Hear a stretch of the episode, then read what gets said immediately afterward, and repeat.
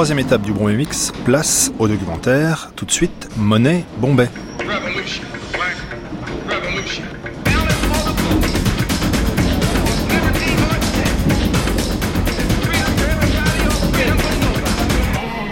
L'argent à Bombay, c'est plus qu'ailleurs le nerf de la guerre. La guerre, c'est celle que se livrent tous les jours les 19 millions d'habitants pour obtenir une part du gâteau ou du tali. Évidemment, on ne se bat pas à armes égales à Bombay, une ville où la moitié de la population n'a pas de toit sur la tête. Une ville où un billet de 100 roupies à l'effigie du Mahatma Gandhi, 100 roupies c'est environ 2 euros, une ville où un billet de 100 roupies donc équivaut au salaire journalier d'un ramasseur d'ordures ou bien au pourboire laissé dans un grand resto de la ville pour un dîner facturé 10 fois plus. Bakshish, Rupia, Paisa, voilà ce qu'on entend tous les jours dans les rues de Bombay quand on parle d'argent. Argent propre ou argent sale. À Bombay, il a une odeur. Celui du coton par exemple qui fit les beaux jours de la ville au 19e siècle et jusqu'au début des années 80. Direction la boutique Anoki, célèbre dans toute la ville justement pour ses cotonnades. Les renommées Kota Doria, des saris fabriqués dans la ville de Kota, dans l'état du Rajasthan, à moins de deux heures d'avion de Bombay. Explication Keta Umbana. L'histoire d'Anoki est tout à fait fascinante. À l'origine, il s'agissait d'un élevage de poulets dirigé par Jacindra Pal Singh, aussi connu sous le nom de John Singh. Il y avait une dame anglaise qui s'appelait Faith Hardy, qui était la nièce de l'évêque de Canterbury et était styliste. Elle vint en Inde. Elle rencontra John à la piscine de l'hôtel Rambagh. John était assis au soleil en train de boire une bière et elle dit pourquoi est-ce que vous tuez des poulets pour gagner votre vie, alors que l'industrie de l'imprimer au tampon est en train de mourir? Ça a commencé comme ça.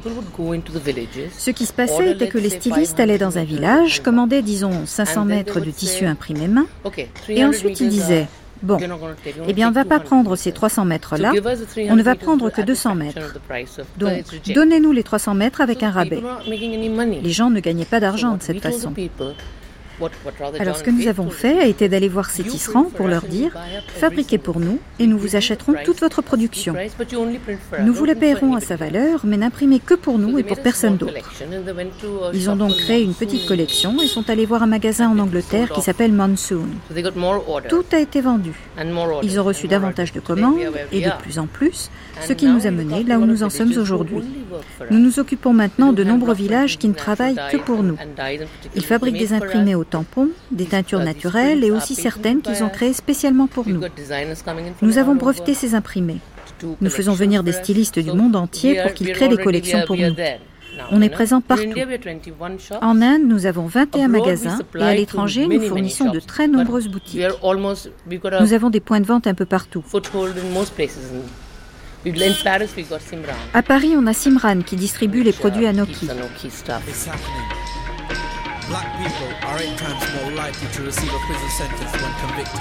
Intarissable Keta Umbana quand elle décrit les imprimés Anoki. Cette partie est tout aussi loquace quand elle parle de la langue de Bombay. Se faire comprendre dans la ville, c'est pas coton.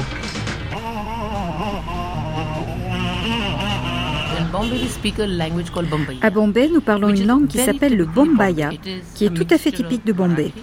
Il s'agit d'un mélange entre le marathi, le gujarati, le hindi. Le gujarati est parlé par les habitants du Gujarat et par les Parsis. Donc il y a deux types de gujarati. Vient ensuite l'anglais.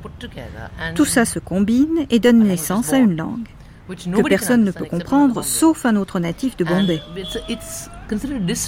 On considère cette langue comme irrespectueuse car comme en français on dit vous, nous, nous disons tu à tout le monde.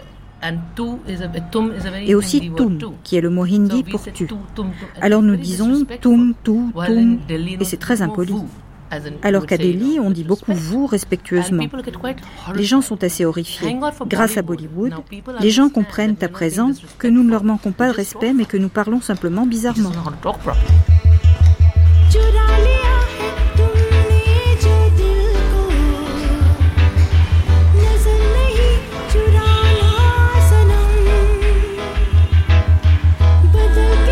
Vous voilà une reine pendant votre séjour, dit le plus récent guide de Bombay, publié par l'Association des femmes américaines. Votre rêve d'avoir des domestiques est sur le point de se réaliser. Il n'y a pas de logement pour les pauvres, mais on a toujours besoin d'eux, et on les appelle toujours.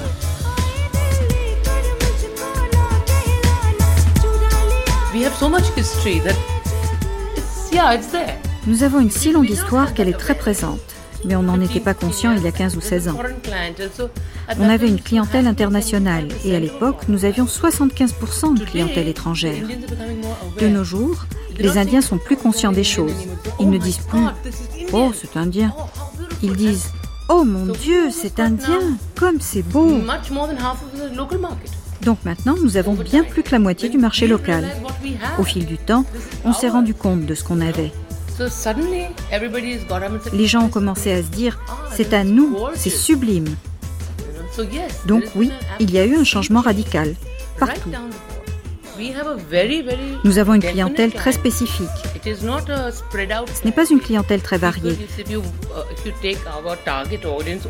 Si vous prenez nos clients, il s'agit de personnes qui ont beaucoup voyagé et qui sont très conscientes.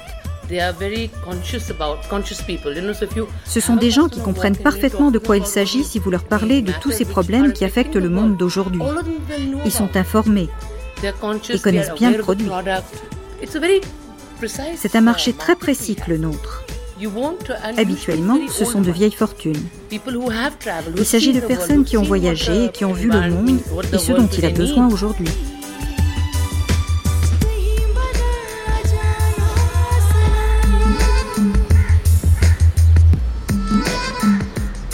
Ils me disent que l'Inde est un pays sous-développé. Ils assistent à des séminaires, se produisent à la télévision viennent même me voir accroché à leur attaché case de plastique moulé, froissant leur costume à 800 roupies, pour annoncer sur un ton infiniment entendu que l'Inde n'est pas encore développée. Foutaise. L'Inde n'est pas un pays sous-développé, mais au contraire une nation hautement développée dans un état de décadence avancée. Ils me rient au nez d'un air de pitié, se dandinent d'un pied sur l'autre, incapables de dissimuler leur impatience. Et je leur dis qu'en réalité tout en Inde est surdéveloppé, en particulier la structure sociale, la bureaucratie, l'appareil politique, le système financier, le réseau universitaire et les femmes par-dessus le marché.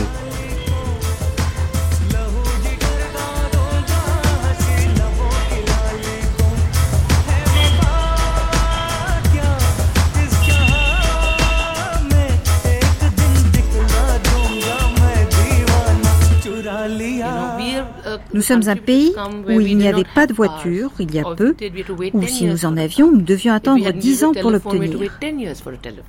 Si on n'avait pas le téléphone, il fallait attendre 10 ans pour l'avoir. Donc on a l'habitude de vivre une vie difficile. Si nous avons un problème, on fait avec. Même les cartes de crédit, elles ne sont apparues qu'au cours des 6 ou 7 dernières années. C'est un phénomène nouveau et nous ne sommes pas un pays de cartes bancaires.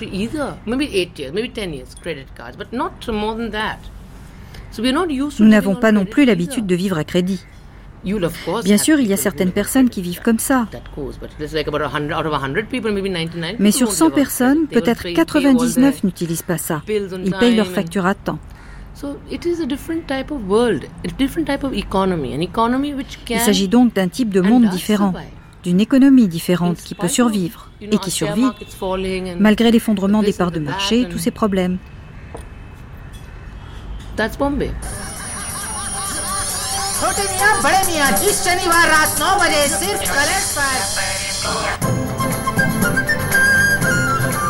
ये प्रायोजक है tetra pack और सिर्फ एक Saridon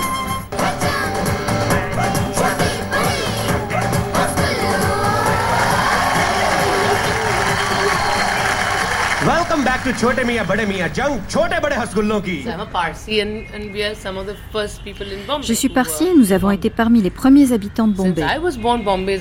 Évidemment, depuis ma naissance, Bombay a changé, comme n'importe quelle ville au monde. Le paysage urbain a changé, tout a changé, pour le meilleur et pour le pire. Là, je fais référence aux usines. Nous étions au cœur des usines. Mais à cause des syndicats et des problèmes de main-d'œuvre, elles ont fermé. À leur place, on a maintenant érigé des immeubles et des galeries marchandes. Bombay est-elle une ville faite pour les galeries marchandes? Je ne pense pas. Je ne crois pas que nous ayons au sens occidental du terme une culture pour ça. C'est pas comme ça ici.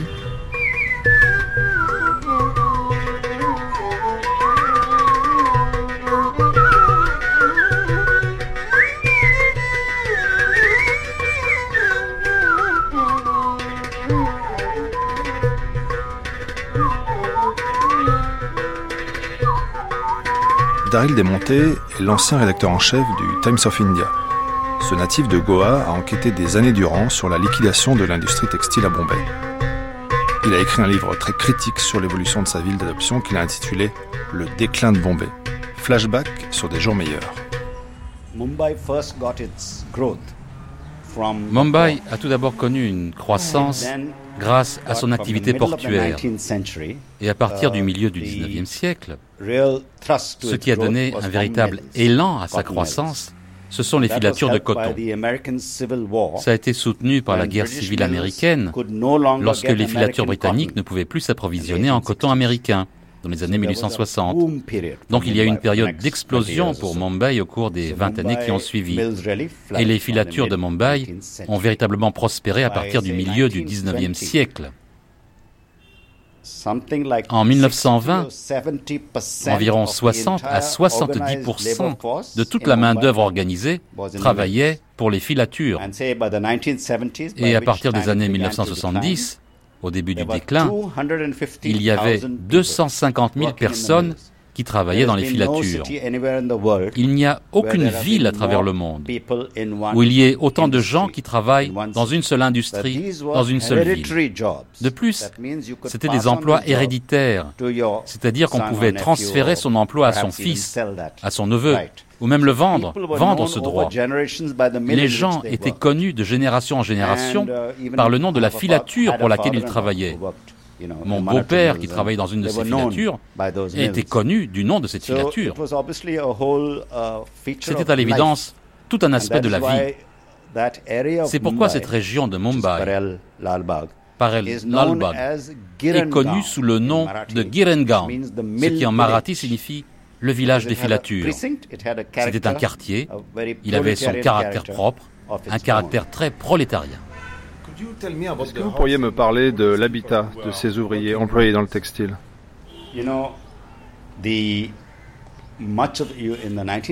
Au XIXe siècle et au début du XXe siècle, la plus grande partie de la main-d'œuvre était importée.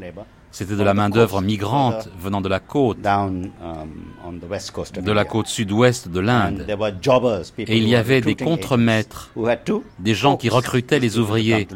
Et ils devaient promettre monts et merveilles à ces gens pour qu'ils acceptent d'abandonner leur famille. Et on leur donnait uh, quelque chose qui est particulier à Mumbai. Ils étaient logés dans des chols, c'est-à-dire des chambres de part et d'autre d'un corridor uh, avec des WC communs, plutôt surpeuplés, mais au moins c'était une forme de logement. Certains de ces chols étaient autour des filatures, d'autres étaient à l'intérieur même de l'enceinte des um, filatures. Des pièces de théâtre, euh, des romans ont été écrits uh, sur la vie dans ces chols. Uh, la plus grande partie de la société indienne est très clairement structurée uh, selon des lignes sociales ou économiques ou communautaires. Et ceci était un mélange différent de gens, principalement du Maharashtra. Mais c'était un mélange qui a produit sa propre culture. Mais tout cela est maintenant en déclin. Qui est le propriétaire de ces terrains? Vous avez enquêté sur le sujet? Vous avez la réponse à cette question? vers les années 1970, il y avait à peu près 54 filatures encore en activité. Et la majorité, 32 d'entre elles, avaient été nationalisées. Lorsqu'elles sont entrées en déclin parce que leurs propriétaires refusaient de réinvestir leurs bénéfices dans le textile, mais préféraient siphonner les bénéfices vers de nouvelles industries, comme les produits chimiques, puis ensuite la pétrochimie, ils ont donc saigné à blanc la vieille industrie des filatures et elles ne pouvaient plus être compétitives et donc l'État, parce qu'il y avait 250 000 personnes employées, l'État ne pouvait pas se permettre la fermeture de ces manufactures. Et donc quand elles ont commencé à faire de lourdes pertes, il les a nationalisées et a repris tout le passif. Et donc la majorité des usines, 32 d'entre elles, appartenaient à la Société nationale des filatures, une entreprise publique. 24 um, sont restés propriété privée. Um, Ici à Mumbai, cela s'est fait pour de bon, parce que nous avons vu la croissance de nouveaux services financiers et l'industrie des médias et de la pub qui a élevé de hauts bâtiments sur ces terrains. Il y a eu également un scandale, car en 1991, l'État avait exigé que les deux tiers de ces terrains soient utilisés pour le bien public. La classe politique couche avec le secteur immobilier. Et donc euh, la vente de ces terrains a été autorisée en 2001 sans aucune publicité par le gouvernement du Maharashtra. C'était un scandale terrible. Auparavant, la vente de terrains de filature était interdite. Et donc, en 1990 et en 2001, sans aucune publicité, et dix ans plus tard, en 2001, le gouvernement du Maharashtra, en cachette de tout le monde, a en fait changé les règles. Et dans le processus, Mumbai a perdu entre 2 et 300 hectares. C'est un terrible scandale. Et les ouvriers? Vous nous avez parlé des usines. Quel a été le sort des ouvriers? Uh, les ouvriers ont été éjectés. Ils ont reçu ce qu'on appelle par euphémisme les avantages de la retraite volontaire, um, c'est-à-dire environ un demi-mois de salaire par année travaillée, ce qui fait environ 170 000 roupies, ce qui, en termes euh, d'argent aujourd'hui, représente 4 500 euros. Vous savez, on parle d'hommes dans la quarantaine. Um, capable de travailler encore 18 ans. Je peux vous dire que vous n'allez pas très loin avec ça. En tout cas, vous n'aurez pas un nouvel emploi. C'est pour ça que j'ai uh, intitulé mon livre Le déclin de Bombay et que beaucoup de gens m'ont critiqué et qui pensaient jusqu'à la crise financière actuelle que Mumbai était le nouveau visage de l'Inde florissante, en plein développement. Mais quiconque regarde cela de près peut voir qu'il y avait déjà des signes dans l'industrie textile, dans la fermeture des usines pharmaceutiques et d'autres industries de l'ingénierie, qu'il n'y avait pas d'emploi. Et c'est la capitale commerciale et industrielle. Bon, peut-être que ce n'est plus la capitale industrielle, mais c'est toujours la capitale commerciale du pays. La capitale commerciale du pays a officiellement 55% de sa population qui vit dans des taudis. Et des journalistes aussi simplets que nous ne lisent pas les statistiques officielles. Ils voient simplement leurs informations au dos d'une enveloppe. Ils comprennent que si 55% des gens ne sont même pas logés, le reste de l'Inde doit être au moins aussi mal loti que Mumbai. En fait, la situation est pire car Mumbai est la ville la plus riche du pays. Même si ici vous habitez dans un taudis, vous gagnez de 80 à 100 roupies par jour juste en ramassant et en recyclant les détritus. Donc, toute l'histoire du déclin de Mumbai et du manque d'emploi et de gens qui ont été virés, ils ont tous sorti leurs enfants des écoles les employés des filatures. Ils ont déménagé avec la vente des vieux tchols. Ils ont déménagé de plus en plus vers le nord. Beaucoup deviennent vendeurs de rue. Leurs femmes travaillent comme domestiques à frotter les parquets et faire la vaisselle. Eux-mêmes vendent des légumes sur des petites charrettes et ils ont retiré leurs enfants des écoles. Bon, sans vouloir faire de uh, sensationnalisme, j'étais le rédacteur en chef du Times en 1992-1993 lors de la démolition de la mosquée Babri Masjid. Et encore une fois, comment des journalistes aussi simplets que nous peuvent se dire comment se fait-il qu'une ville aussi cosmopolite que Mumbai? C'est pas un trou au fin fond du Bihar. Comment se fait-il qu'il y ait eu ces émeutes Sans trop faire d'analyse, il est évident que c'est toute l'histoire de l'Europe. Lorsqu'elle est confrontée au chômage pendant la dépression, ça donne naissance à ces forces communautaristes. Et le parti Shiv Sena existait déjà qui capitalise. Non, non pas qui capitalise, mais qui se nourrit de ce genre de frustration. Quand vous n'avez pas de travail, vous considérez toujours que le problème c'est l'autre, le musulman. Mais le musulman a déjà été discriminé. Il n'avait pas ce travail. Mais dans cette frustration, vous regardez l'autre et vous projetez sur lui vos peurs et vos frustrations. C'est pourquoi Mumbai a connu ces terribles émeutes à la fin de 1992 et au début de 1993. Et vous voyez le même modèle se reproduire à Ahmedabad, la capitale du Gujarat. Bien pire, il y a eu un pogrom à Ahmedabad avec 2000 personnes tuées en 2002. Et ce n'est pas un accident. Il n'y a pas de virus particulier au Gujarat et à Mumbai poussant au communautarisme. Les filatures étaient encore plus importantes pour Ahmedabad qu'elles ne l'étaient pour Mumbai, parce qu'après tout, Mumbai avait d'autres industries, les services bancaires et financiers, le port qui poursuit son activité. Et donc, euh, la communautarisation d'Ahmedabad est grandement due au déclin de ces filatures.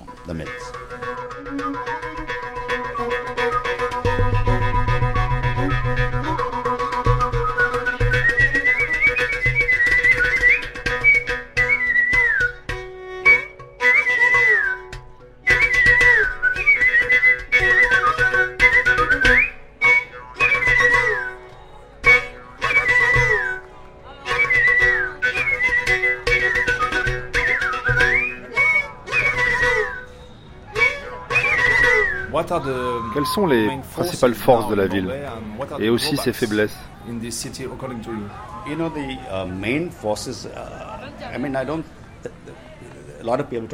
Beaucoup de gens parlent de l'esprit de uh, Mumbai. Je ne pense pas qu'il y ait un esprit, um, un alcool dont le nom soit Mumbai. Qu'était-ce? C'était une ville industrielle avec une grande classe ouvrière, très bien desservie par les transports publics. C'est la ville qui a le plus grand pourcentage au monde d'habitants utilisant les transports publics. Pas les habitants de la ville eux-mêmes, mais les banlieusards. 87%, devant Tokyo même. Ça n'entre peut-être pas en ligne de compte, mais les gens voyagent dans des conditions effroyables. Mais bon, au moins ça existe. Um, avec la fermeture non seulement des filatures, mais de toutes les industries manufacturières, 80% à peu près de la population de la ville sont... Euh, tiens, voilà encore un bel euphémisme. 80% de la population se trouve dans le secteur informel, c'est-à-dire travaille de façon occasionnelle au jour le jour. Ça a changé le visage de Mumbai. Comme vous le savez, l'un des aspects les plus célèbres de la ville, c'était les dabawala, ces gens qui portaient les gamelles. Vous savez, les filatures fonctionnaient 24 heures sur 24. Donc il y avait aussi des dabawala qui apportaient les gamelles en pleine nuit. Moi-même, je n'étais pas au courant de cela. Tout ceci est désormais en déclin. Donc il ne s'agit pas seulement des gens employés par les filatures, comme on l'a dit, mais il y a aussi des gens autour des filatures qui réchauffaient les repas, qui préparaient les colorants. Donc euh, ce type de fermeture et ce manque d'emploi a été multiplié de façon incalculable par cette crise financière. Les gens de Mumbai, en Inde, et de beaucoup de pays en développement étaient confrontés à cette situation depuis plusieurs années avant cette crise. Ce phénomène est simplement accentué maintenant, accentué à un niveau supérieur, qui les affecte eux, car ils en ressentent les effets. Mais pour le gros de la classe ouvrière, tout secteur confondu, Uh, Par exemple, un autre secteur traditionnel, celui de la pêche. Um, Avec toutes ces constructions, uh, les quartiers des pêcheurs sont aussi évincés. Et après tout, pourquoi devraient-ils rester ici? Ça pue le poisson. Le poisson qui sèche. Ça pue. Les gens oublient leur histoire. Les pêcheurs étaient là bien avant tout le monde. Bon, je ne veux pas dramatiser ou faire du sensationnalisme. Je pense que nous sommes dans une situation extrêmement dangereuse parce que tôt ou tard, quand les trains sont uh, annulés, les voyageurs se mettent à détruire la gare. S'il n'y a pas de tentative pour trouver du travail dans cette ville, et c'est vrai également pour le reste de l'Inde. Il y aura ici une situation extrêmement grave. Uh, L'Inde peut bien croître au rythme actuel de 6 ou 7 uh, par an, mais ça ne représente que 250 à 300 millions de personnes. Bien sûr, c'est la population totale des États-Unis. Mais si vous prenez en compte les données publiées par la commission présidée par Arjun Gupta, il n'est jamais bon de demander combien gagnent les gens, spécialement dans une société pauvre, parce qu'on manque de repères et ça peut être gênant. Mais tout le monde a une notion claire de ce que l'on dépense. Et donc, 78% des Indiens dépensent 20 roupies, ce qui représente aujourd'hui moins de 35 centimes d'euros par jour. C'est ce qu'ils dépensent pour tous leurs besoins quotidiens. Et je n'ai pas besoin de vous parler de la pauvreté, des enfants en sous-alimentation, des femmes qui meurent en accouchant. Je ne parle pas de pourcentage, mais en termes absolus, nous sommes au 127e rang des nations pour le développement. La croissance de l'Inde, ça ne m'impressionne pas beaucoup. Prenons cette ville qui est la plus riche de l'Inde. Si 55% de sa population vit dans des taudis, um, comme cela a été maintenant immortalisé par Hollywood, que peut-on espérer pour le reste de l'Inde? Le pire malheur pour la société indienne, c'est qu'entre 1997 et 2007, 200 000 paysans indiens se soient donné la mort principalement à cause de l'industrie cotonnière. Cela revient à cette crise, mais dans les campagnes, c'est devenu une question de vie ou de mort, parce que le coton est subventionné aux États-Unis et dans d'autres pays, parce qu'il y a des semences de coton génétiquement modifiées qui sont beaucoup plus chères, parce que d'autres subventions ont été coupées. Et il y a tellement de paysans. Mais je regrette de dire que dans la plupart des médias, ça a été un silence assourdissant sur ce problème, parce qu'on ne veut pas gâcher la fête. Il y a une expression en anglais qui dit comme ça, on ne veut pas gâcher la fête des partis politiques. Malheureusement, la plupart des Indiens ne sont pas à la fête et les médias ne reflètent pas cet état de choses.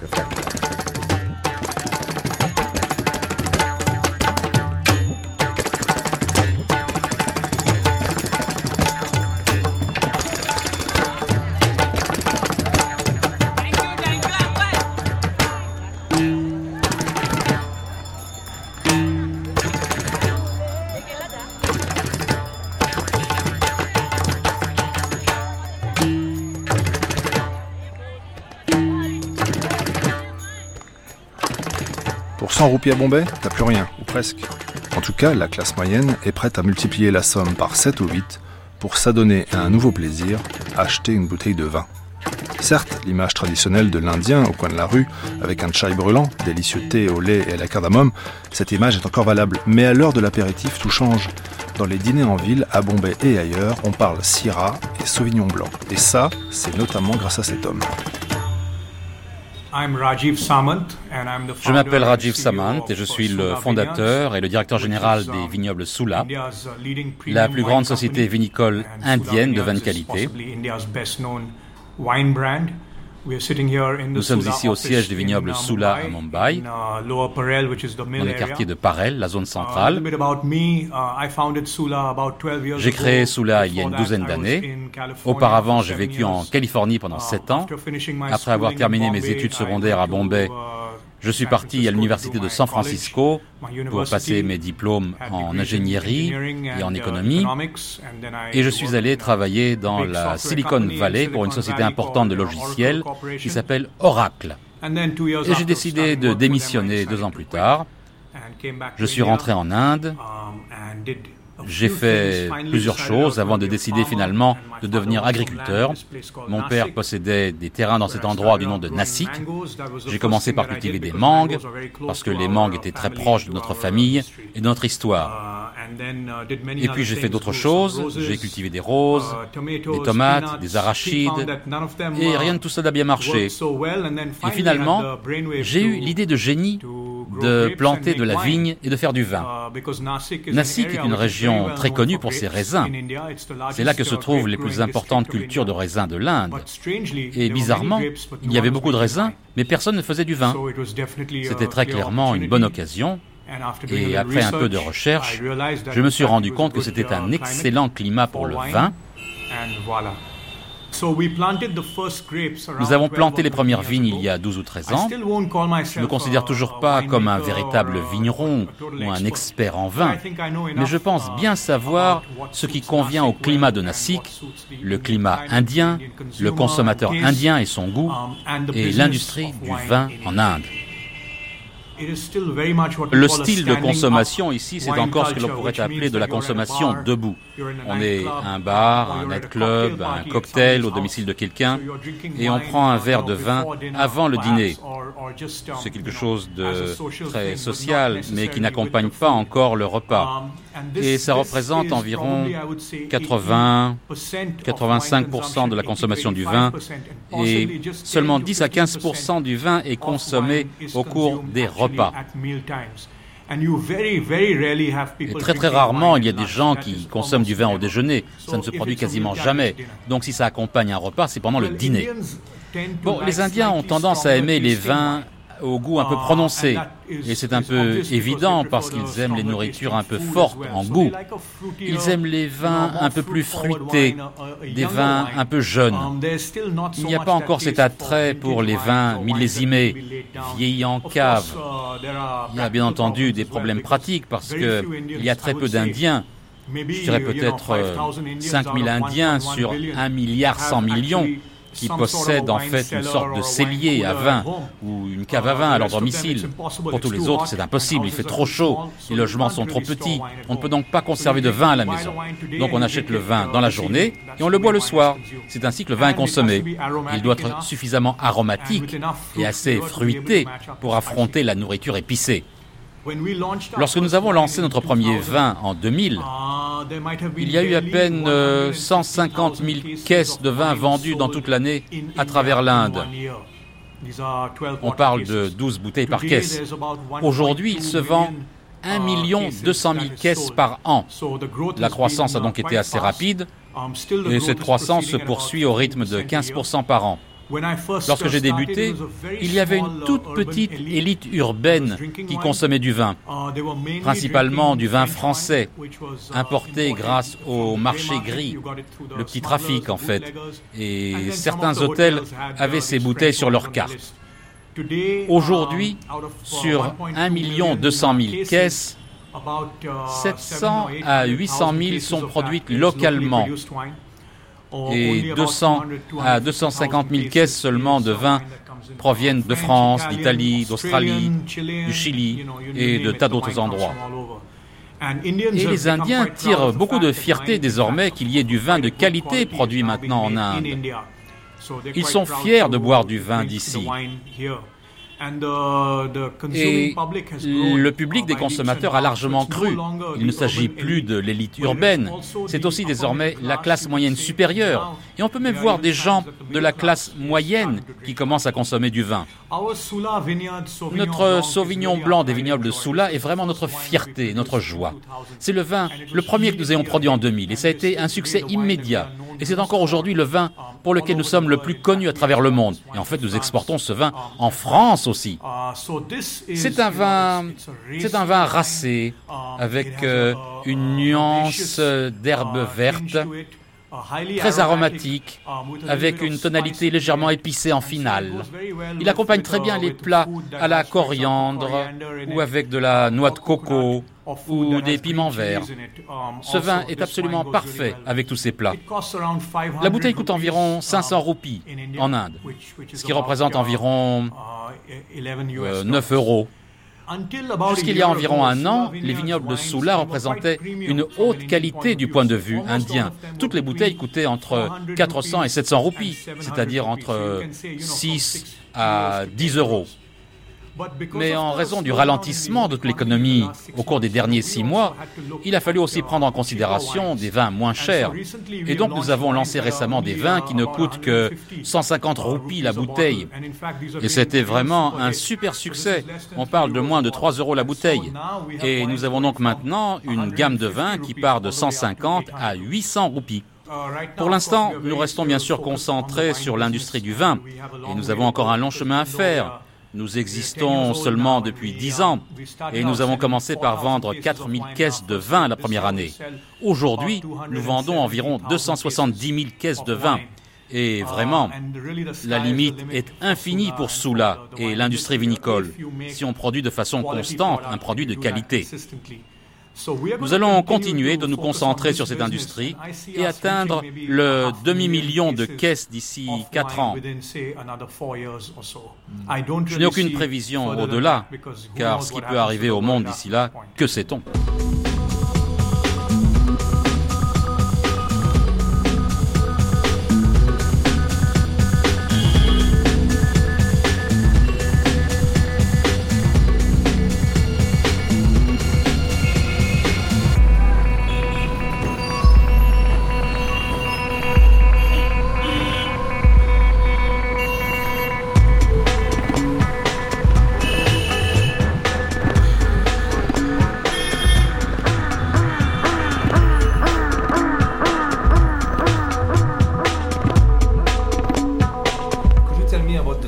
Pourriez me décrire l'esprit de la ville depuis que vous êtes rentré des États-Unis Bombay est une ville qui a l'esprit d'entreprise. Tout d'abord, il y a tellement de gens qui viennent ici de toute l'Inde et maintenant du monde entier. Les Indiens rentrent de l'étranger. Il y a même des gens qui viennent d'ailleurs pour tenter de faire fortune à Bombay. C'est une ville très accueillante aux gens qui créent de nouvelles entreprises. Elle prospère sur l'énergie de ces nouveaux arrivants qui essayent de nouvelles choses. Et c'est ce que j'aime ici. Même si c'est la ville des sièges sociaux, des plus grandes entreprises du pays, et aussi le centre des services financiers de l'Inde, il y a assez de grandes sociétés. Mais là où je vis, c'est le quartier de Bandra, au nord de Bombay. C'est un lieu qui a la culture d'entreprise, avec l'industrie cinématographique, les médias, les restaurants et les lieux d'accueil, le vin. Et c'est un lieu plein d'énergie. Si vous venez ici et qu'au bout de deux mois, vous aimez cet endroit, ça va marcher pour vous. Si vous venez ici et que vous sentez que vous ne faites que vous battre, vous battre, vous battre, alors très probablement ça ne marchera pas pour vous. En fait, je pense qu'il y a beaucoup de Français qui aiment l'Inde. Lorsqu'ils viennent ici pour la première fois, ils en tombent amoureux. Certains de ceux qui viennent ici ne peuvent supporter la chaleur, la poussière, la foule, l'énergie folle qui est toujours présente. Aller simplement d'un point A à un point B, c'est difficile. Mais si vous aimez cet endroit, c'est vraiment le lieu où il faut venir faire des affaires. Même si on parle de la bureaucratie en Inde, mais quand j'entends à quel point c'est difficile de démarrer une entreprise en France, avec tous les impôts, les taxes que vous avez en France, eh bien ce genre d'impôts et de taxes, vous ne les avez pas ici. C'est en fait un endroit très accueillant. Je dirais à la fois l'Inde et la Chine sont des marchés énormes. Ce sont des pays complètement différents, qui suivent des chemins différents. La Chine représente un marché plus important pour la plus grande partie des choses. Par exemple, pour le vin, le marché chinois du vin représente 40 fois la taille du marché indien, donc il y a beaucoup plus d'occasions à saisir de ce point de vue. Mais en ce qui concerne la croissance des marchés d'aujourd'hui, la croissance du marché indien à partir de la fin 2009 sera semblable à celle du marché chinois. Et dans une certaine mesure, uh, l'Inde, avec sa démocratie, eh bien, c'est beaucoup plus facile d'y faire des affaires sans être contraint de uh, s'associer avec un partenaire étatique. Ce n'est pas obligatoire ici.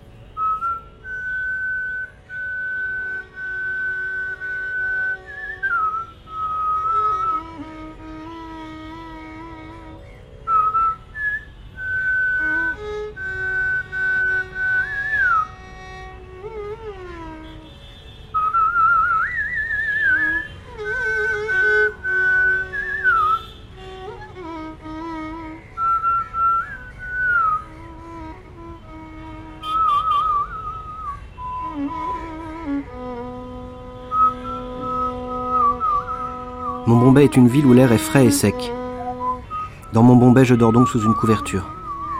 Au réveil, j'allume mon téléphone portable. Assis, les jambes croisées au bord du lit, j'essaie de méditer comme on nous l'a montré à la réunion des cadres la semaine dernière. Déambulant dans mon duplex après une douche brûlante, je sens des frissons me parcourir le ventre. Il ne fait pas chaud ce matin. Je me chauffe une tasse de café au micro-ondes. Puis je prends place au comptoir de la cuisine et ouvre le journal, le Times of India. Et ça y est, Revoilà votre Bombay qui s'empare de mon cerveau, traînant derrière lui l'Inde tout entière. Avant que cette boîte de tumulte en conserve ne gâte mon sublime réveil, je jette de côté le chaos qui fait les gros titres de votre monde. Dans l'ascenseur, il fait chaud. Descente. Dans le parking en bas, on meurt de chaud. Je fends d'un bond la fournaise et me rue à l'arrière de ma voiture, tenue prête et à bonne température par Chinou, mon chauffeur. Dans mon Bombay, les horaires sont respectés. Il est 10 heures à ma montre, mais dehors on dirait le crépuscule. Les vitres de ma voiture sont pratiquement noires. Si je bougeais légèrement la tête vers la droite, je verrais le brasier plein de vapeur, de merde et de crachat qu'est cette ville où vous vivez. Mais je ne suis ni masochiste, ni romantique, et même mon pare-brise est en partie teinté pour me protéger de votre Bombay. Le véhicule avance pendant quelques minutes, puis passe deux fois plus de temps sur place. Encore un de ces foutus ralentissements. Qu'est-ce qu'il y a encore? Le feu est au rouge, monsieur. Une ombre offusque la vitre arrière gauche et y frappe quelques petits coups. Je ne lève jamais les yeux, je ne regarde jamais dehors. Ne serait-ce qu'entrevoir la souffrance risquerait de ruiner bêtement toute la félicité incalculable contenue dans mon Bombay. Les coups à la vitre redoublent, ils se font véhéments. On dirait qu'un animal martèle le verre de sa patte. Votre Bombay réclame un petit reste du mien. Donne un peu de monnaie.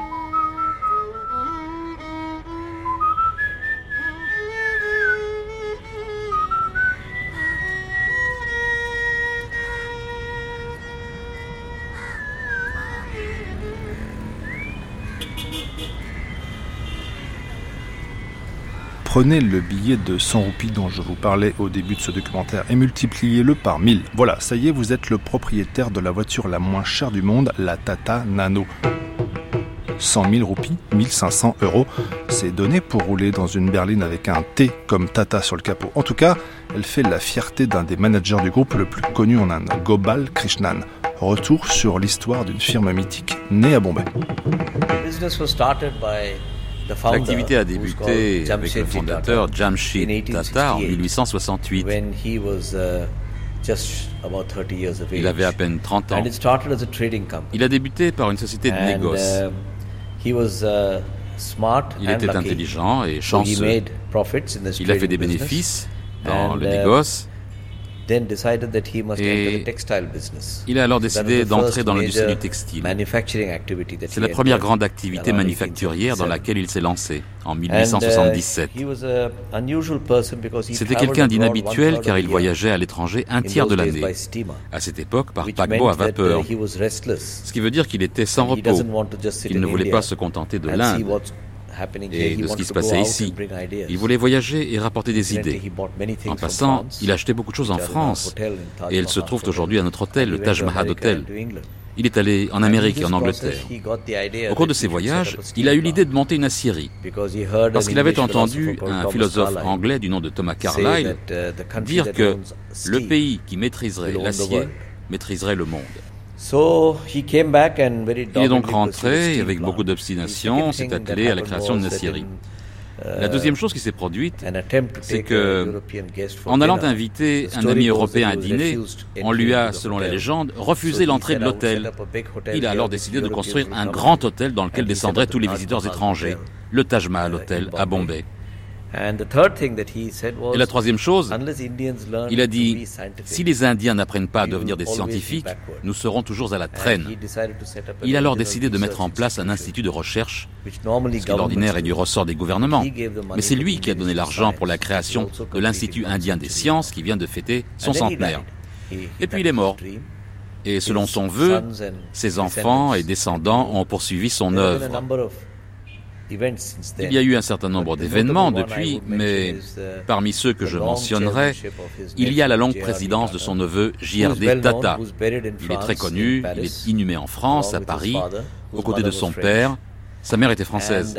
J.R.D. Tata est devenu président en 1939 et il est mort en 1993. L'actuel président est seulement le cinquième dans la chaîne en 140 ans. Donc le mandat moyen d'un président au sein de cette société est d'environ 30 ans. C'est très remarquable parce que Cela donne de la continuité. Aujourd'hui, les PDG, quand ils arrivent à ce poste, veulent montrer au marché la hausse des prix de l'action en moins de 5 ans, avant de prendre leur retraite avec leurs primes, et ils sont partis. Mais ici, le président ne peut pas faire ça. Il doit porter le poids de ses décisions. Et nous avons donc tout à la fois beaucoup de continuité, de culture et de changement au sein du groupe. On peut dire que Jamshid Tata, ses fils et descendants, ont toujours été des humanistes. C'est clair dans la décision de mettre en place la journée de 8 heures, avec des vacances annuelles pour les ouvriers, des crèches pour les femmes employées, toutes choses inédites à l'époque, à l'époque de la Première Guerre mondiale. Et même en Europe, cela n'existait pas. Il y a eu beaucoup de grandes innovations de la sorte qui se sont produites depuis, y compris les retraites, même lorsque par la suite il a fallu se séparer d'employés, ce que l'on appelle des plans sociaux dans d'autres pays. Nous leur avons dit, vous nous avez bien servi, alors jusqu'à l'âge de 60 ans, vous conserverez votre salaire, mais vous n'aurez pas d'augmentation. Donc beaucoup d'actions très humanistes, la construction d'hôpitaux, etc., qui ne se faisaient pas ailleurs. Peut-être que cela a à voir avec le fait que ce soit des Parsis. Peut-être est-ce dû au fait que la communauté Parsi soit beaucoup plus instruite. C'est une petite communauté qui est plus éduquée, plus ouverte au monde. Elle a voyagé en Occident. La religion Parsi par elle-même a peut-être euh, des aspects d'humanisme, d'équité. Vous savez, ce genre de choses. Mais franchement, euh, la plupart des religions professent ces mêmes principes. On peut dire qu'en Inde, la communauté parsi a été exceptionnellement fidèle, généreuse et d'esprit civique. Ce qui est certain, c'est qu'ils partagent leurs richesses. Est-ce que vous pourriez me donner des chiffres clés concernant les hommes et les sept firmes du label Tata? Eh bien aujourd'hui, Tata représente environ 50 milliards d'euros de chiffre d'affaires. Nous avons environ 350 000 employés, dont 700 à 80 000 hors de l'Inde, et donc les 200 000 restants à l'intérieur de l'Inde. Je vous donne ces chiffres, mais je ne voudrais pas que vous ayez l'impression qu'ils soient tous équivalents, parce que Tata, c'est un peu comme l'Union européenne. Et le fait que vous soyez dans l'Union européenne ne rend pas un Français égal à un Italien. Et de la même manière, Tata Acier est différent de Tata Moteur. Ces sociétés sont gérées indépendamment et différemment, mais elles forment entre elles une sorte d'Union européenne. Et c'est ça, Tata. Je pense, euh, personnellement, que que les industries européennes et américaines ont pris une certaine trajectoire celle des coûts et du marketing et du développement des places de marché. Ça a pris une certaine direction et parfois quand vous prenez une certaine direction, vous ne pouvez pas faire machine arrière. Je crois que l'Inde et la Chine ont des opportunités différentes et qu'elles vont prendre une autre trajectoire qui rendra leur économie différente. Je ne peux pas prédire exactement comment, mais je doute fortement qu'il ne s'agisse que d'un seul facteur. Je prendrai un seul exemple, celui de l'Amérique, avec ses grosses voitures et ses 4x4. Ça n'a pas été répliqué en Europe. Et inversement, la tendance à produire un grand nombre de motorisations diesel en Europe n'a pas été repris en Amérique. Il y a donc des différences locales qui se font jour sur la base euh, du réseau routier, des différences culturelles entre les peuples. Et si je ne peux pas faire de commentaires au sujet de la Chine, je peux en faire sur l'Inde. Le marché de la petite voiture aura une place dominante. La motivation sera l'efficacité et la propreté. Ce qui n'était pas la motivation dans les pays précédemment cités. Nous prenons donc un autre chemin.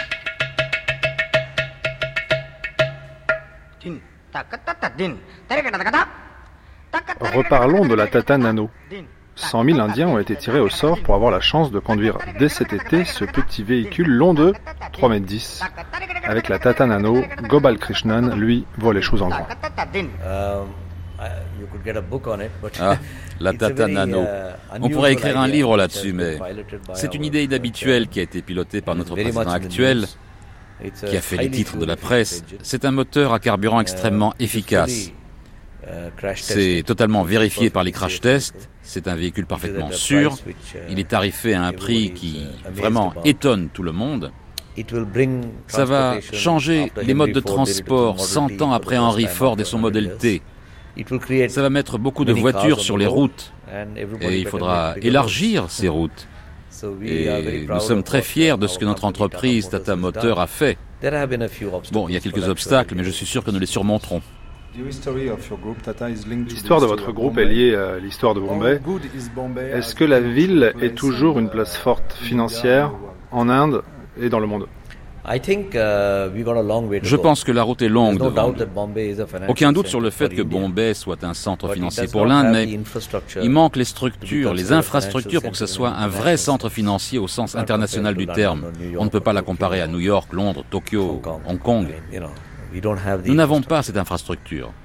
Uh, le fait que ce soit un endroit avec beaucoup d'énergie, bouillonnant de gens et d'idées, avec un très grand sens des affaires, tout cela ensemble fait un très grand potentiel pour l'avenir.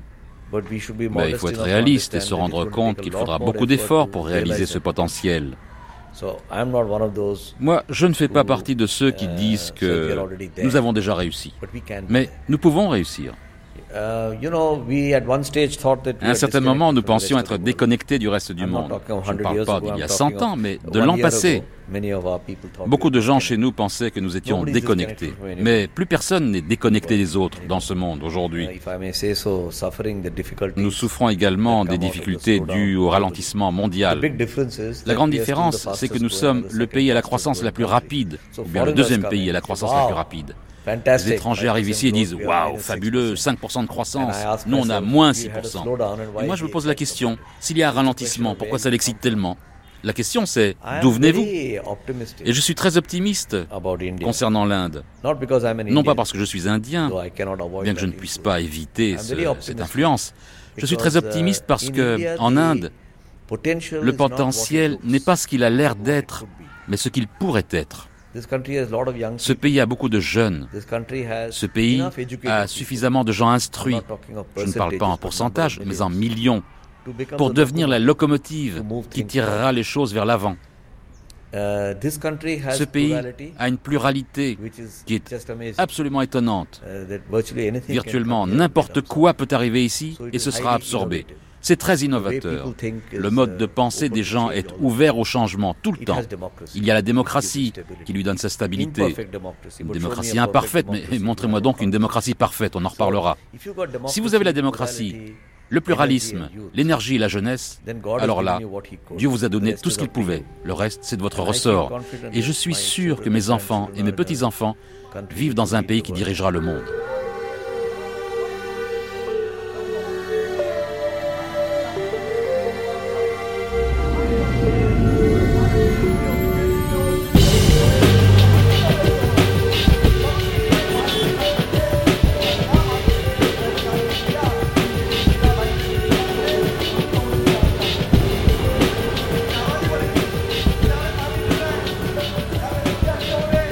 Crime à présent payait fort bien. Les gangs se disputaient les territoires comme les politiciens, et les guerres des gangs de Bombay faisaient l'actualité. Journaux et magazines publiaient sur ces luttes des articles qui ressemblaient aux comptes rendus des querelles politiques opaques dans de nombreux États de l'Union indienne. Opaque, elle l'était pour la bonne raison que la politique l'était aussi. Il n'y avait ni principe ni programme de parti, il n'y avait que des personnalités. On ne pouvait avoir que des ennemis ou des alliés, et les rapports, aussi bien entre gangsters qu'entre politiciens, changeait constamment.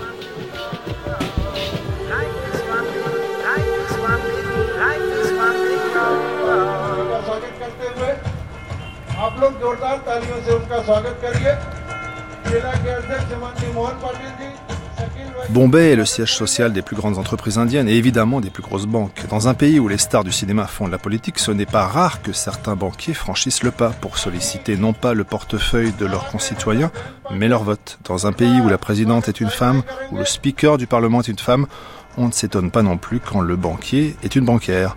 L'argent à Bombay, c'est vraiment le nerf de la guerre.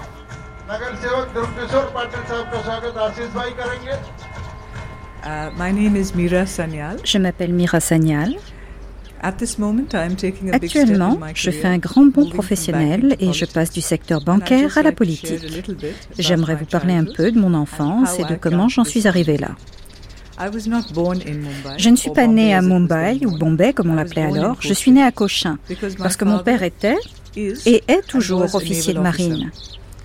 Uh, Lorsqu'il a pris sa retraite, il était vice-commandant en chef de la marine. Je suis donc née à Cochin et le hasard a voulu que je me marie à Cochin.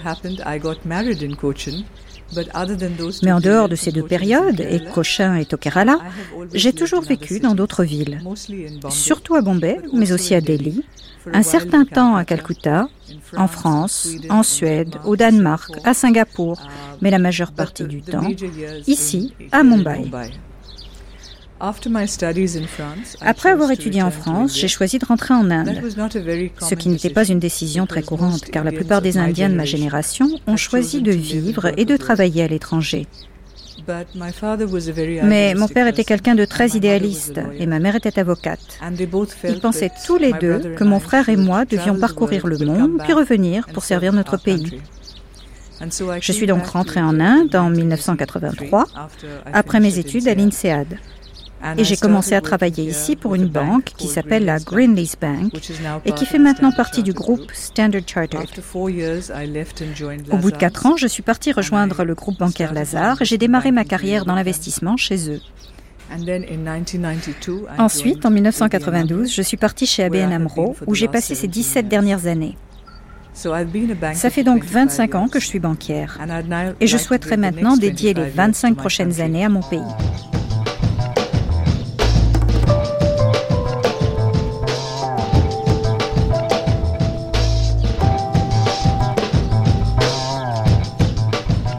Sommes générées par la prostitution et la fabrication d'alcool permettent de subvenir aux besoins de la masse des sous-fifres, de payer les avocats du gang et les pensions versées aux familles des hommes qui purgent une peine de prison. Les fonds extorqués sont partagés en deux parts inégales. 60% vont directement dans la poche du parrain, à l'étranger, et les 40% restants tombent dans le pot commun, avant d'être répartis sur place entre les troupes.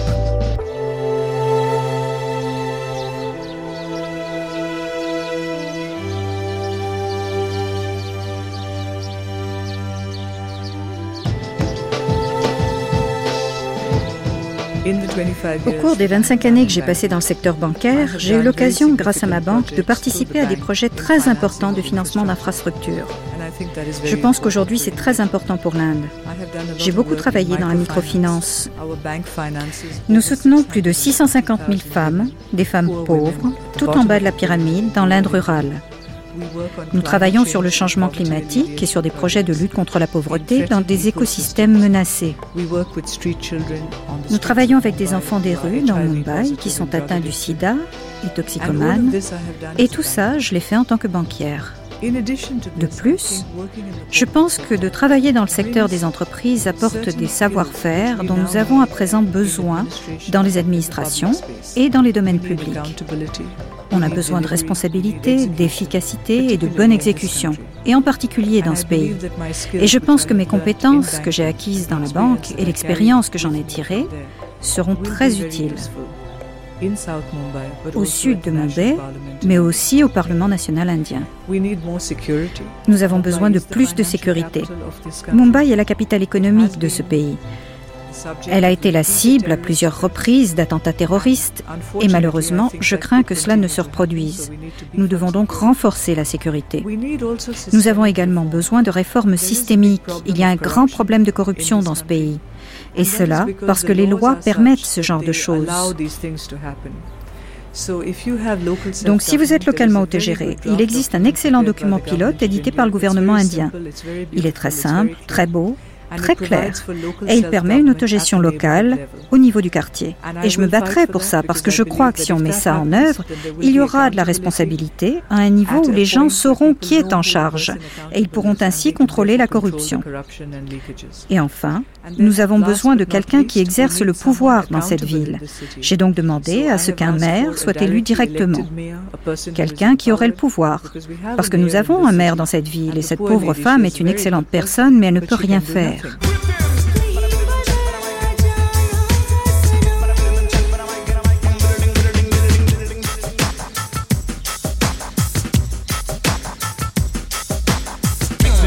Monet Bombay avec Keta Umbana, Daryl Demonte, Gobal Krishnan, Mira Sanyal et Rajiv Samant.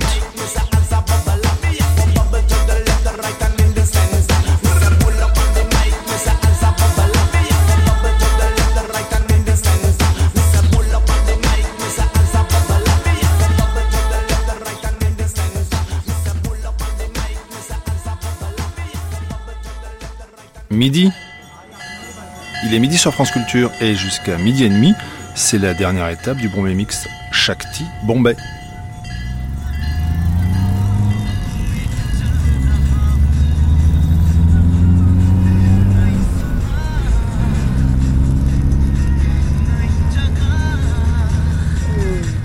Shakti, dans la religion hindoue, c'est à la fois l'énergie vitale, mais aussi l'épouse, la déesse, la femme.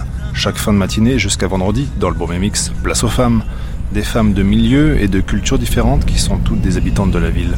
Elles nous racontent leur vie. Aujourd'hui, je vous invite à faire connaissance avec une jeune femme par-ci, bien dans sa peau, bien dans sa vie.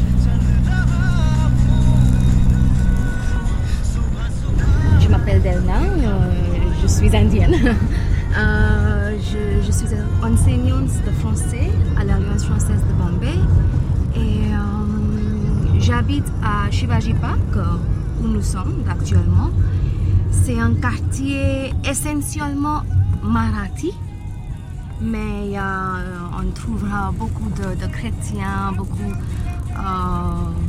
beaucoup de, personnes de Goa aussi ici. moi, je suis parsi. C'est vraiment une toute petite communauté euh, dans le monde entier, mais on est, je sais pas combien, 70 000, non, même pas 70 000, oui, 70 000 dans le monde, je crois.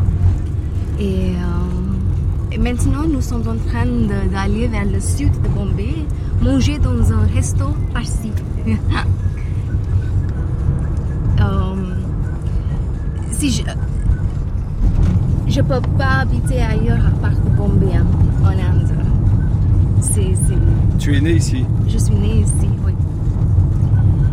Euh, après, j'ai toute ma famille ici, euh, mes amis, j'ai ma vie ici, et donc pour moi, même si des jours, euh, des jours on se plaint de, la circulation, de la chaleur, tout ça, moi j'adore Bombay. Il y, a, une vie ici, il y je sais pas, il y a quelque chose qui, te donne l'énergie. Bombay est formé des personnes qui sont venues de partout. Et donc on accepte tous, on, on, aura des, des, pièces de théâtre de Gujarati, en Marathi, en Bengali, en, anglais.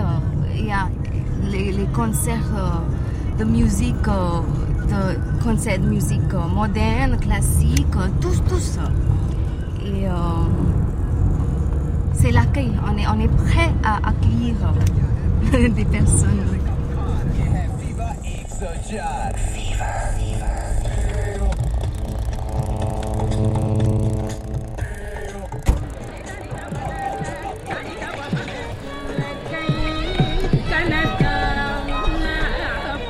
La ville de Bombay sera bientôt plus peuplée que le continent australien. Oops prima in Indis, annonce la plaque apposée sur la porte de l'Inde. D'où êtes-vous? Quel que soit l'endroit où je me trouve, Paris, Londres, Manhattan, je finis toujours par répondre de Bombay. Sous le désastre actuel, une vraie catastrophe urbaine, se trouve enfouie quelque part la cité qui a tous les droits sur mon cœur. Belle ville de bord de mer, état oasis d'espoir dans un très vieux pays. Je suis retournée la chercher avec en tête une question simple. Est-ce bien chez moi ici? Au cours de cette quête, j'ai trouvé mes cités intérieures.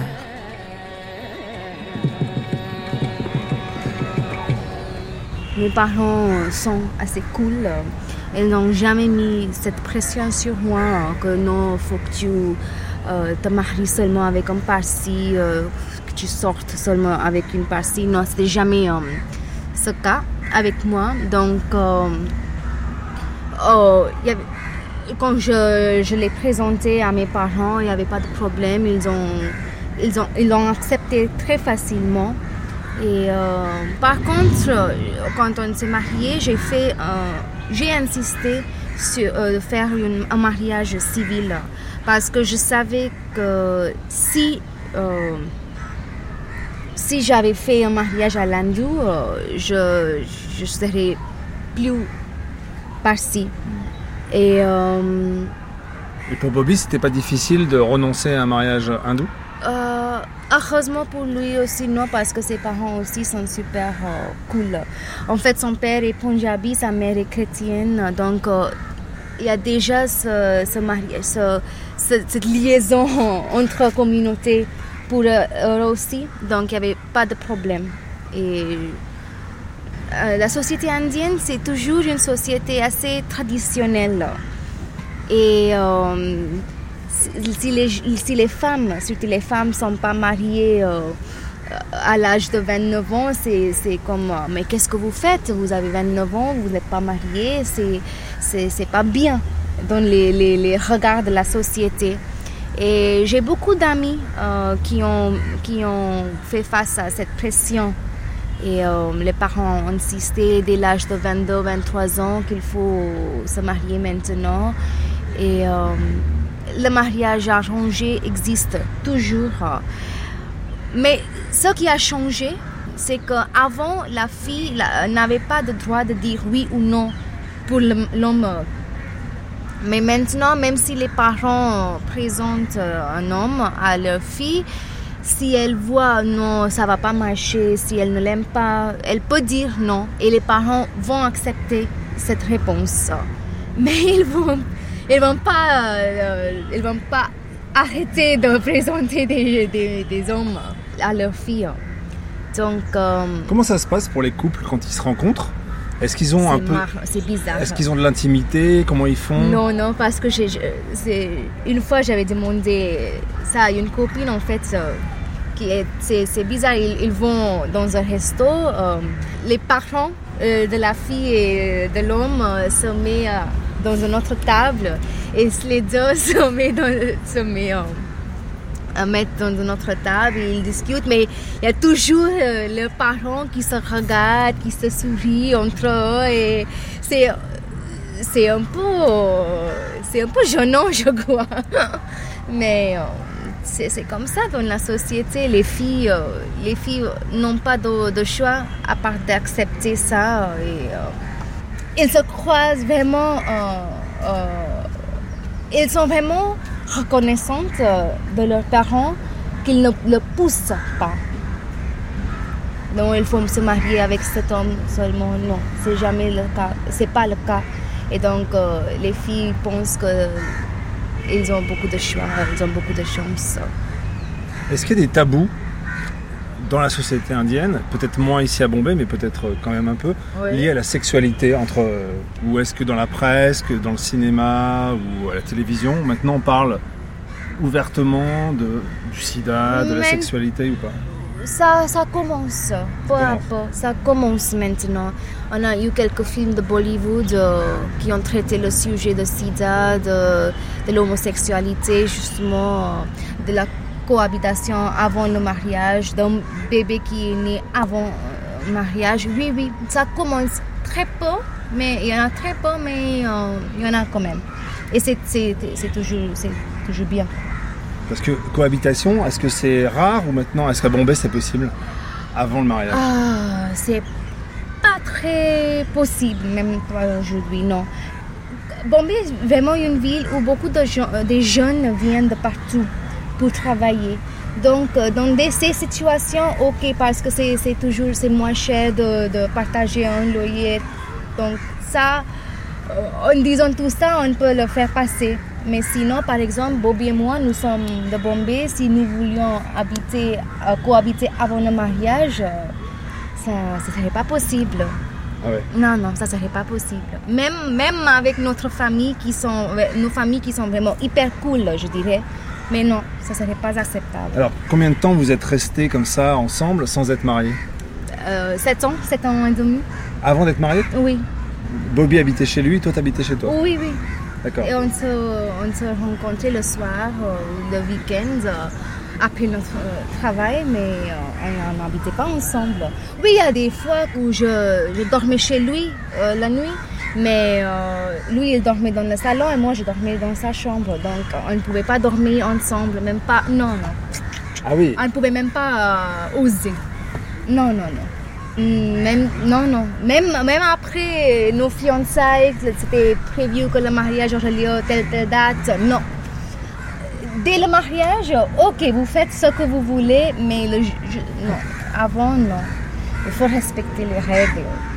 Et ce qui est difficile, c'est de trouver euh, du temps de rester ensemble, d'un peu de privacité. C'est ça qui est difficile. Mais en fait, pour nous, il n'y avait pas de problème parce que lui, quand même, chez lui, il a une grande maison, il, a, il avait sa propre chambre. Donc, même si on voulait euh, passer quelques mouvements seul, on pouvait. Mais il y a beaucoup de gens qui habitent dans les familles, euh, les grandes familles, euh, où ils, n'ont pas cette, cette facilité. Et donc, ils sont obligés de sortir dans la rue, de se cacher derrière euh, un arbre ou sous un parapluie, euh, juste pour passer quelques moments ensemble et seuls. Le soir, on voit beaucoup de gens sur Marine Drive, ah qui, est cette, longue avenue le long de la mer. Plein de petits couples les uns à côté des autres, mais avec 3 mètres de distance. Et personne ne dérange là parce que tout le monde, chacun respecter la privacité de l'autre, chacun peut comprendre le besoin de l'autre. Oui, c'est ça. Mais j'étais vraiment, je dirais, on avait beaucoup de chance hein, dans notre, dans notre relation. Les gens dans la rue, euh, ils n'ont rien à faire avec vous, mais quand même, ils, pensent qu'ils ont le, droit de, vous juger. Et euh, c'est bizarre. Ici à Bombay, on a beaucoup de parcs qui sont réservés seulement pour euh, réservés aux, personnes âgées. Ça s'appelle Nana Nani Park pour les grands-parents plutôt.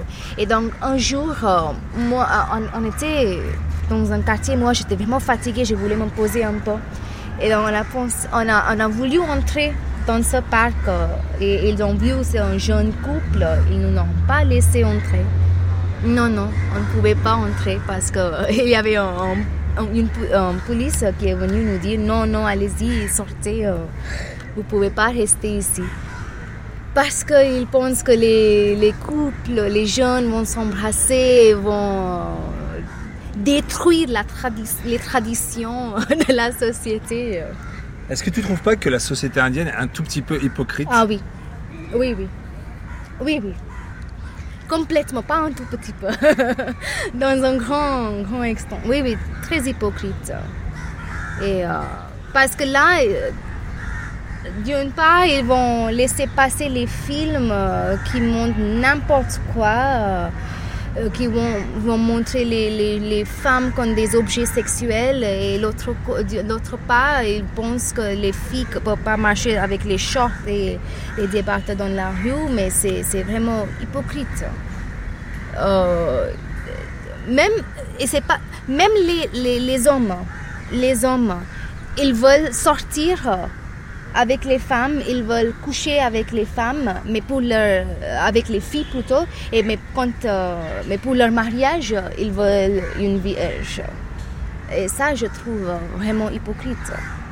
Quand tu prends le train entre euh, euh, Dadar et Churchgate, tu t'habilles comment? Je mets des jeans, et même si j'ai des débardeurs, je vais couvrir mes épaules avec une petite écharpe, une petite écharpe. C'est juste pour éviter les regards. Il y a des, y a des frustrés qui viennent euh, te toucher tout ça. C'est vraiment c'est dégoûtant. C'est pour ça qu'il y a des compartiments pour femmes, c'est pour ça qu'il y a des, des, places réservées pour les femmes dans les bus. Oui. Euh, si vous voulez aller à la gare, réserver un billet, il y a des guichets réservés pour les femmes pour leur, donner un peu de, de privacité. Je ne sais pas si c'est la privacité, mais un peu de sécurité. Dans les, dans les cinémas aussi, c'est réservé Non, non, non. Côté Non. Ah c'est plus réservé côté famille, côté homme Non, non, non. C'est fini Non, mais moi, je n'irai jamais, j'irai jamais seule dans, une cinéma, dans un cinéma ici à Bombay. Je le faisais en France, mais ici, je ne ferai jamais. Pourquoi Parce que, parce que le regard après, c'est toujours le regard des hommes. Ah, elle est toute seule, euh, elle est facile à faire. Elle, c'est ça. Et à mon avis, c'est vraiment lié à l'immigration qu'on a ici. Il y a beaucoup de gens qui viennent à Bombay, des, petites villas, des petits villages, des petites villes, travailler. Et là-bas, ils n'ont ils ont jamais eu cette, euh, ce contact avec la culture occidentale.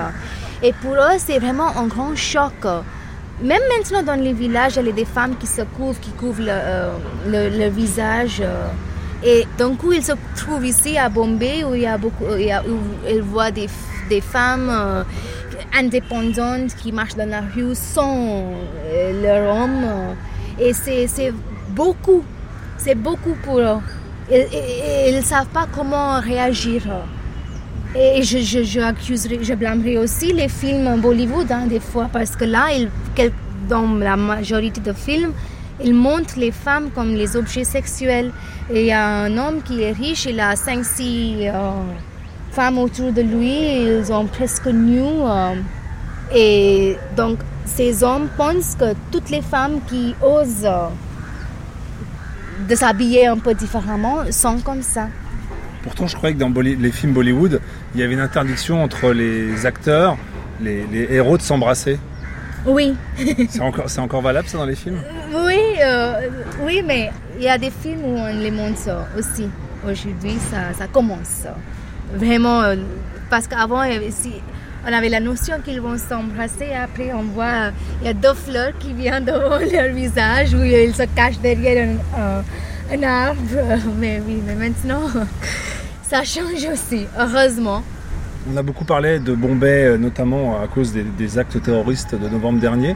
Comment est-ce que toi tu les as vécus?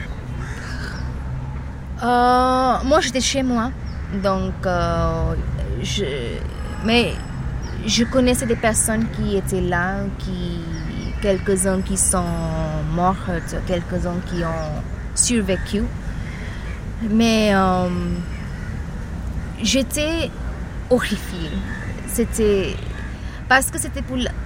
On a, on, a, on a eu des attentats à Bombay avant aussi, plusieurs fois. Mais c'est pour la première fois que, que quelqu'un a osé aller dans les quartiers censés être secure, censés être pour les riches, censés être bah, toujours, ma grand-mère me disait, si quelque chose t'arrive et tu es dans, à Colaba, jamais quelque chose t'arrive, tu vas direct à Tage. Et maintenant, j'ai, mais maintenant, je vais où? Je ne veux pas aller à Tage. C'est ça. Le Tage était considéré comme refuge. le refuge pour n'importe quoi. Et ils ont vraiment touché le cœur de Bombay. Et c'était ça qui a vraiment bousculer nos, nos, pensées. Qu'est-ce qui a changé depuis dans, dans l'ambiance?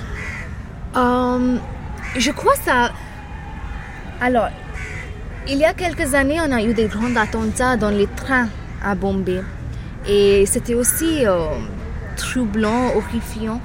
Mais pour la première fois, c'était les riches qui ont, qui ont été touchés. Et la voix de riches et plus haute. On l'entend mieux. On l'entend mieux. Et c'est ça, je crois. Je dirais, peux pas dire que c'est bien que le Taj a été attaqué, mais au moins maintenant la population entière a été touchée au moins une fois, gravement touchée au moins une fois, et c'est ça euh, qui a vraiment changé parce qu'on voit de plus en plus de gens qui sont devenus plus en plus alertes, qui sont devenus plus en plus, euh, euh, comment dirais Vigilantes Vigilantes. Et il y a des élections le mois prochain et je sais qu'il y aura beaucoup, beaucoup de gens qui vont voter cette fois, et surtout parmi les riches, parmi les classes euh, supérieures, parce qu'avant, ils ne votaient pas vraiment beaucoup. Et ça va changer, je crois. Petit à petit, peu à peu, ça va changer. La, le, système le système politique va changer, j'en suis sûre.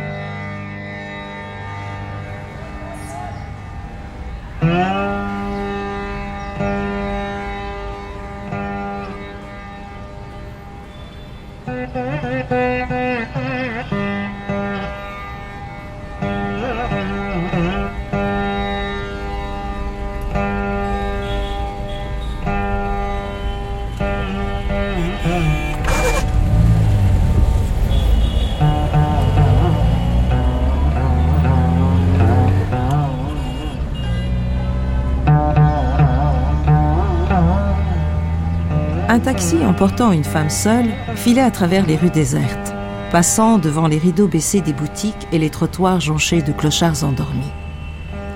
L'air était chargé d'humidité. Le pouls de l'été s'était accéléré. Comme toujours, les premiers signes de la mousson se faisaient sentir bien avant le début officiel de la saison. À un carrefour, le chauffeur du taxi dut s'arrêter par égard pour un camion-citerne qui négociait un demi-tour difficile. Un mendiant crasseux, spectral, voulut tenter une dernière fois sa chance à l'issue d'un jour de malchance. Il se leva donc du trottoir et s'approcha de la voiture. Il implora la femme esselée, assise à l'arrière, de lui donner un peu de monnaie. La femme, qui souffrait davantage des joues que des jambes, car plus que de danser, c'était de simuler de la joie qui l'épuisait chaque soir, réprima ses instincts philanthropiques. Ce soir, elle laissa ses mains reposer inertes sur son sac qui contenait 460 roupies en coupure de 10, les pourboires de ses clients. Le mendiant posa les siennes sur le bord de la vitre ouverte du taxi. La femme ne voulut rien lâcher. Elle ne daigna pas non plus toucher son front et demander pardon au mendiant. Ce soir, elle ne voulait même pas regarder son semblable. S'il vous plaît, madame, au nom de Dieu, donnez-moi de l'argent pour manger. Et autres sempiternelles prières ne furent d'aucun effet. La femme leva la main. Le mendiant se prit à espérer. La femme tâtonna la portière à la recherche de la poignée de la vitre. Elle la fit tourner dans le sens des aiguilles d'une montre, et à chaque tour de la poignée, la vitre s'éleva un peu, comme un drapeau qu'on hisse. Le mendiant ôta ses mains. La femme s'était claquemurée à l'intérieur du taxi. Le regard froid, elle fixait maintenant la route au devant. Le mendiant retourna sur son trottoir. Il s'allongea sous un abribus. Le taxi démarra en trombe derrière lui. Il regretta cette tentative. Il avait gâché une énergie précieuse. Le mendiant croyait qu'il n'avait rien reçu de la passagère du taxi. Il se trompait. Il avait reçu quelque chose. Le virus avait été transmis le compte réglé. La femme du taxi avait fait endurer au mendiant, un homme, un représentant de cette gente détestable, l'angoisse de sa propre insignifiance.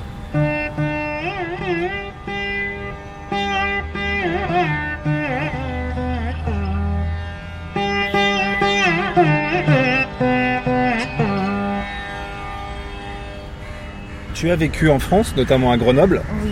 Quand tu étais en France, est-ce que tu te rappelles les clichés sur l'Inde que tu as dû rencontrer Et qu'est-ce que tu dirais à la France par rapport à l'Inde qu'ils ne connaissent pas? À la France, euh, que par rapport à, ce pays, donc à l'Inde, pour leur dire voilà, l'Inde c'est pas ça, l'Inde c'est plutôt ça. Alors, je me souviens d'une situation en fait. Un, un jour, je suis allée chez une copine et son son grand-père, il avait 85 ans et euh, il, était vraiment vieux, il ne pouvait pas parler très bien, tout ça, mais il m'a demandé Ah, vous êtes indienne ah, comment vous faites euh, avoir des voitures et les éléphants dans la rue en même temps Je ne savais pas comment dire. J'ai dit non, en fait, on a des, des rues spécifiques pour les éléphants. Je voulais pas vraiment faire quoi qu'il avait tort, donc j'ai rigolé. J'ai dit non, on a des, des, jus spécifiques qui sont seulement pour les éléphants, les voitures n'y vont pas.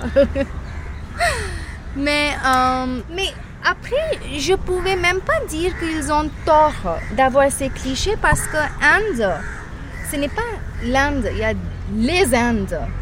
Donc, euh, s'ils ont quelques pensées, c'est parce qu'ils ont peut-être, euh, une fois dans leur vie, fait face à ce type d'Indiens. Après, j'avais, j'avais d'autres copines indiennes avec moi et on était tous différentes l'une contre l'autre parce que moi je suis de Bombay, il y avait une autre qui était d'Ariana au nord, il y avait une autre qui était de, de Kerala. Donc il y a vraiment des grosses euh, différences même dans ce pays. Donc euh, les clichés, euh, il y avait des personnes qui disaient alors qu'est-ce que c'est l'Inde? Je dis mais je peux pas je peux pas expliquer qu'est-ce que c'est là. Je peux peut-être vous expliquer qu'est-ce que c'est les hindous qui habitent à Bombay. Je peux même pas faire des généralisations sur les hindous qui habitent euh, à Bengale, par exemple, parce que c'est tout à fait différent. Donc, euh, j'ai, j'ai pas vraiment. J'ai jamais fait face à ce type de stéréotypes. Mais, euh, mais au moins avec moi, tous les, euh, toutes les personnes que j'ai rencontrées étaient toujours ouvertes à comprendre, à, m'écouter. Euh, et c'était super. Tu disais tout à l'heure, euh, au début de notre entretien, que tu étais fière d'être indienne. Oui. Qu'est-ce qui t'agace dans l'Inde? Qu'est-ce qui marche pas? Qu'est-ce que tu voudrais changer? C'est. c'est la. C'est cette différenciation que les politiciens font au niveau de la caste, euh, au niveau de la caste et au niveau de, la religion. C'est pas bien parce que là, pour vraiment, ils incitent les gens de, de, lutter, de battre contre des autres communautés et ça, c'est pas bien. Si ça change, tout va changer. Pourtant, dans la Constitution de 47, c'est séculaire. C'est interdit. Le docteur Ambedkar, qui a rédigé la Constitution, était lui-même intouchable, donc a, a, fait en sorte que la Constitution abolisse légalement les castes. Or, dans la réalité, ça existe encore, même à Bombay. Mais ça existe parce que mais ça, il y a des, des, des, quotas sur les castes. Si vous êtes de telle caste, vous pouvez avoir euh, tel pourcentage de réservation pour vous dans les, euh, dans les administrations, dans les, les, les, écoles, dans les écoles, dans les... Non mais ça existe partout.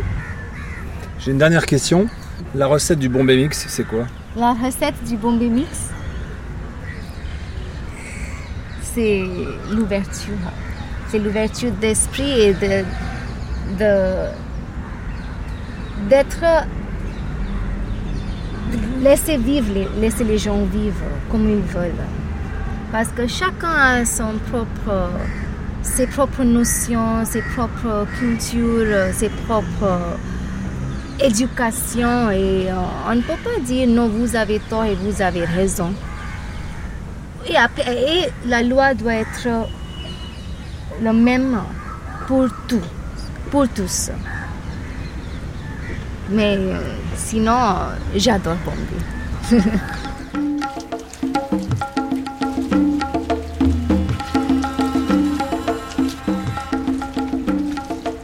Merci à Delna Wadia.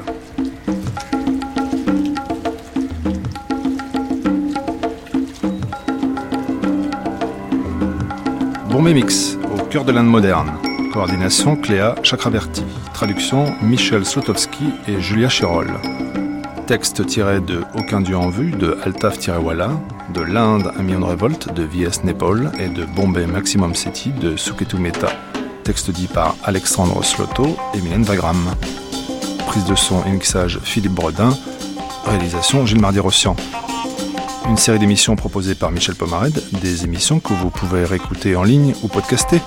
Vous connaissez l'adresse www.franceculture.com, rubrique Bombay Mix. Je vous donne rendez-vous dès demain matin à 9h05 pour continuer cette exploration de Bombay avec notamment un gros plan sur les mœurs et les rapports sociaux en ville. Mariage, dot et sexualité au programme. Dans un instant, il sera à 12h30 l'heure de retrouver le journal de la rédaction.